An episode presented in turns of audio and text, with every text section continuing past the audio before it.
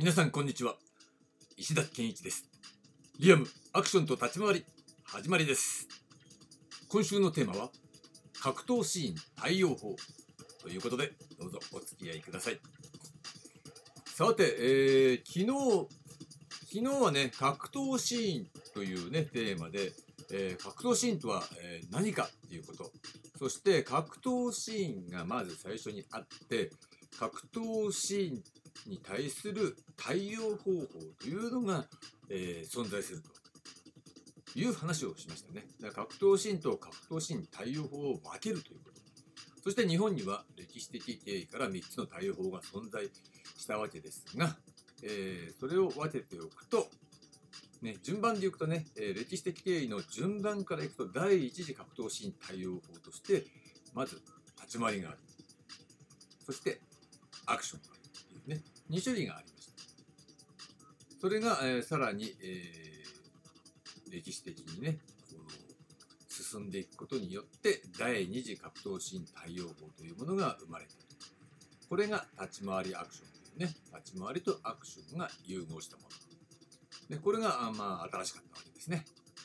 とここまでが一つの、えー、格闘シーン対応法の、えー、進化の過程と言っても、えー、いいでしょう。そして今日水曜日のテーマは立ち回り概念の有無、ね、立ち回り概念があるかないかっていうねそういうことをね問題にして、えー、考えてみたいと思います。これ何かっていうと一般的に格闘シーン対応法には立ち回り概念があるものとないものに二分されるわけですね。でじゃあ二分されるっていうことはどういうもの？どうなるの？っていうねその特徴があるのでその特徴を、えー、ちょっとね説明しておきましょう。まずね立ち回り概念がある当然ね立ち回り概念があるわけだからこれが立ち回りと呼ばれているものですよね。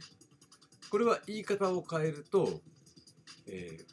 完成度が高い格闘表現であるという意味で高完成度格闘表現と呼ぶことができるでしょう。ね、さらにこれもね言い方を変えるならば、えー、成熟型格闘表現と言ってもいいかと思うんですね。完成度が高いっていうことは成熟してるっていうことですからね。えー、これがね立ち回り概念ありのイコール立ち回りですよね。そしてもう一方、立ち回り概念がない、そういうね、えー、格闘表現対応法、格闘シーン対応法ですね、は、えー、立ち回り概念ありの方と対応させる形で、えー、考えるならば、えー、どういう言い方ができるかっていうと、完成度が低いわけですから、低完成度格闘表現と。いうことになりますね。そして完成度が低いわけだから当然未熟型格闘表現と言い換えることもできるわけです。やっぱりね、えー、立ち回り概念があるかないかっていうのは実は運命の差があって立ち回り概念がある側からね、えー、見ると立ち回り概念ない格闘表現っていうのは普通に、えー、未熟に見えちゃう下手くそに見えてしまう。ということで、まあ、ここの立ち回り概念を持っているかいないかっていうのがね、まあ一つはプロとアマのね、境目になるはずなんですが、まあ現状ではそうなってないっていうね、こともある。それはおそらく、まあ、映像を中心としたね、情報収集というのがあまりにも想像を絶するほど、えー、やりやすくなって映像から情報を収集するっていうことが中心になっているというかまあ素人の人でもね一般の人でも、えー、相当数の格闘シーンを研究することはね映像から研究することはできるっていう環境がもう整っちゃってますよねしかもほとんど、えー、インターネットに接続できれば金はかからないっていうことですねもうコストが限りなくゼロに近あのコストがそうですねコストがゼロに近づいてるっていうそういう状況ね。うん、でそうなった時に再三言うように映像からだけでは情報は引き出せません。ね。そうなんです。だけどそこのとこと知らないからさ、えー、真似すればいいって思ってるっていう。そして、えーメジャーなものだったら絶対それは間違いないだろうと思うからメジャーな作品を真似するみたいな形でね。でまだジャッキー・チェンとか真似してる分にはいいんだけどハリウッド映画とかねどんなに映画としては未熟あのメジャーでも格闘シーンは未熟なのいっぱいありますよ、うん、それは立ち回り概念がないから。ね。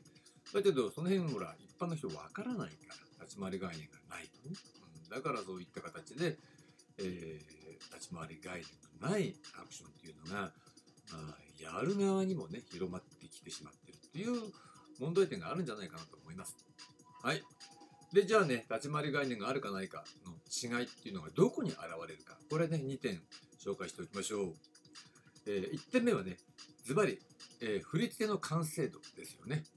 なんたったって、なんて言ったってね、高完成度格闘表現ですから、えー振り付けの完成度、振り付けの構築ですよね。それに関する完成度がとても高い。だから、えーまあ、いわばこれはね、振り付け師の問題、ね、コレオグラファーの問題ということになりますよね。えーそこで、だから振り付けの完成度が高いか低いかということがはっきり現れてしまう。で、2点目。2点目はこれ実演者の問題ね。やる人。ね、立ち回り概念を使っているかどうかということがパッと見れば分かっちゃうので、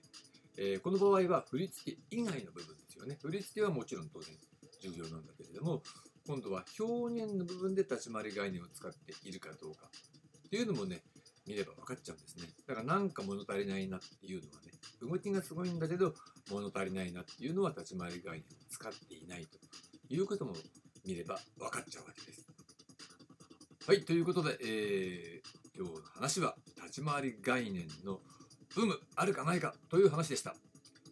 えーこの続きはまた明日です。どうもありがとうございました。